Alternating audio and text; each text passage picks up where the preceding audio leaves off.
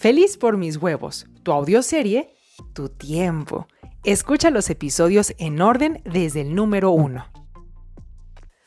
Muchas cosas han pasado desde que hice las paces con la idea de que necesito de otros para conocerme a mí misma. Elegí a Elena. Era la que me parecía menos tóxica de toda la gentuza que he conocido hasta ahora. Y vaya que me costó elegirla, porque luego tenía un tonito que me irritaba. Pero digamos que era la más decente de todo mi círculo. Yo no tengo amigas del alma como tú. Con un gran esfuerzo tengo techo, comida, mi trabajo, porque ya lo recuperé en el bazar de telas, muchos enemigos a los cuales ignorar en las calles y por lo menos ahora ya tenía una gabardina para subirme la solapa cuando veía de reojo pasar a Meche, Germain, Baldor, el doctor o Bruno.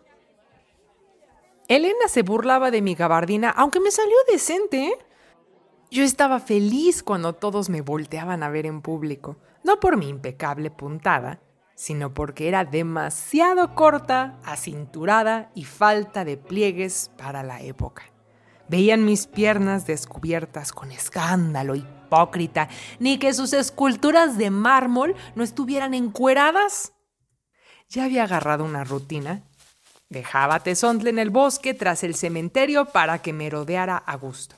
Yo venía al bazar para coser Cayendo la tarde rumbo a la noche, hacía enjambre con Elena mientras David venía a recogerla.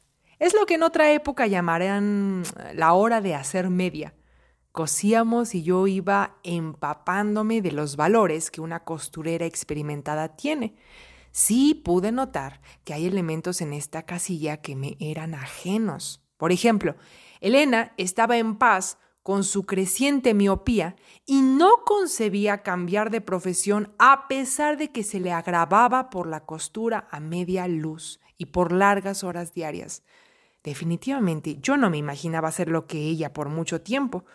Tuve oportunidad de comentar todo esto con David, a quien solo podía visitar cuando faltaba al trabajo, porque no hay días libres. Ay, siempre echaba la culpa a la fiebre del niño, aunque Tesontle distaba mucho de enfermarse. Es más, estaba poniendo más y más corpulento, grande.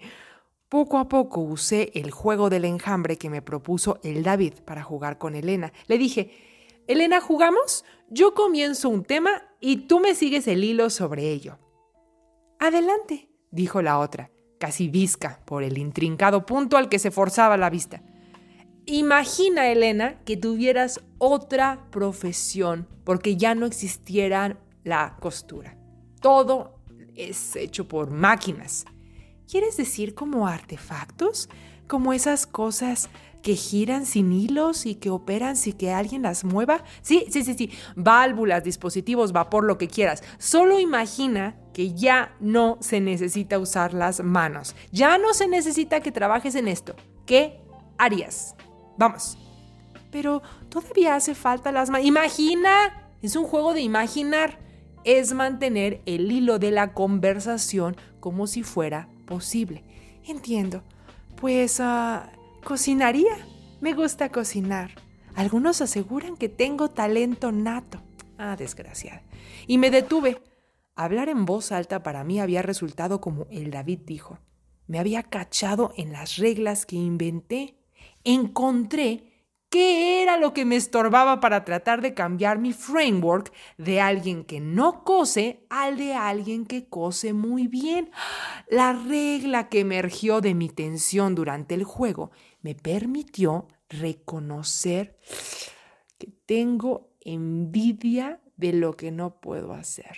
La regla que me inventé subconscientemente dice, yo debería poder hacer todo mejor que nadie, porque soy especial, soy un hada.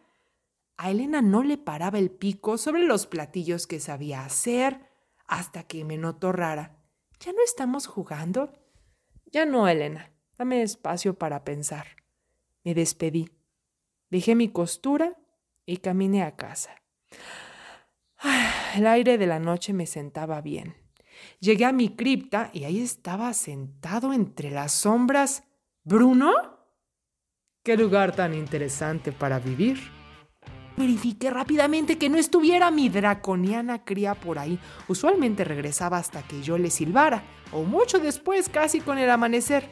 Definitivamente teníamos hábitos de sueño distintos.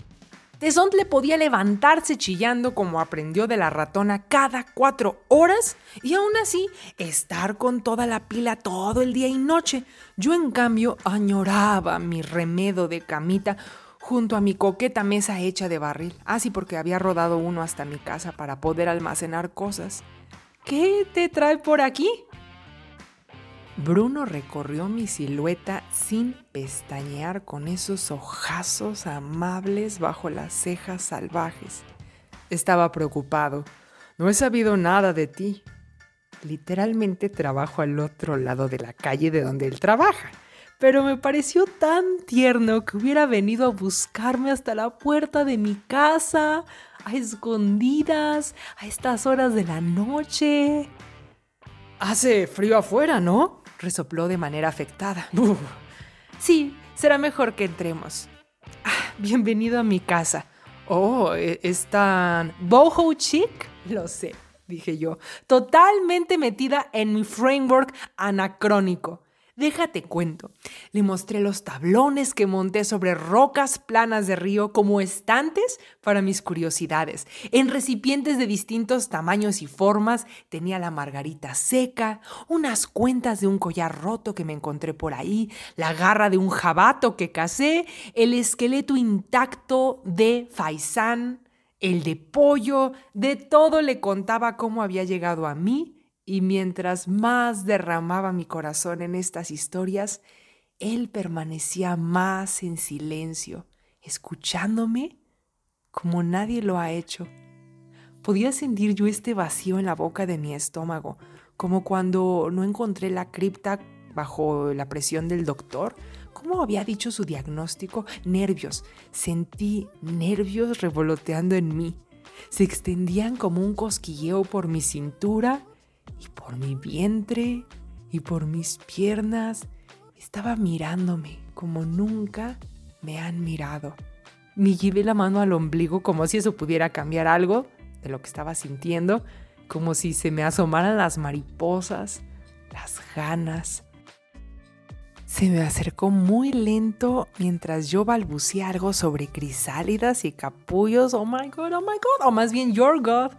Yo tenía hecha la cabeza un día Anda pues, dije Lía, así tendré las ideas. Un lío, la cabeza hecha un lío de frameworks. Por un lado estaba el framework de la época, donde una mujer era muy mal vista por visitas nocturnas fuera del matrimonio.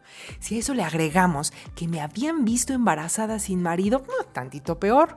Por otro lado, tenía yo este framework sobre todo lo que sabía acerca de besar, el intercambio químico, podía dar cátedra sobre esto, aunque también estaría mal visto, pues se supone que una mujer no sepa mucho.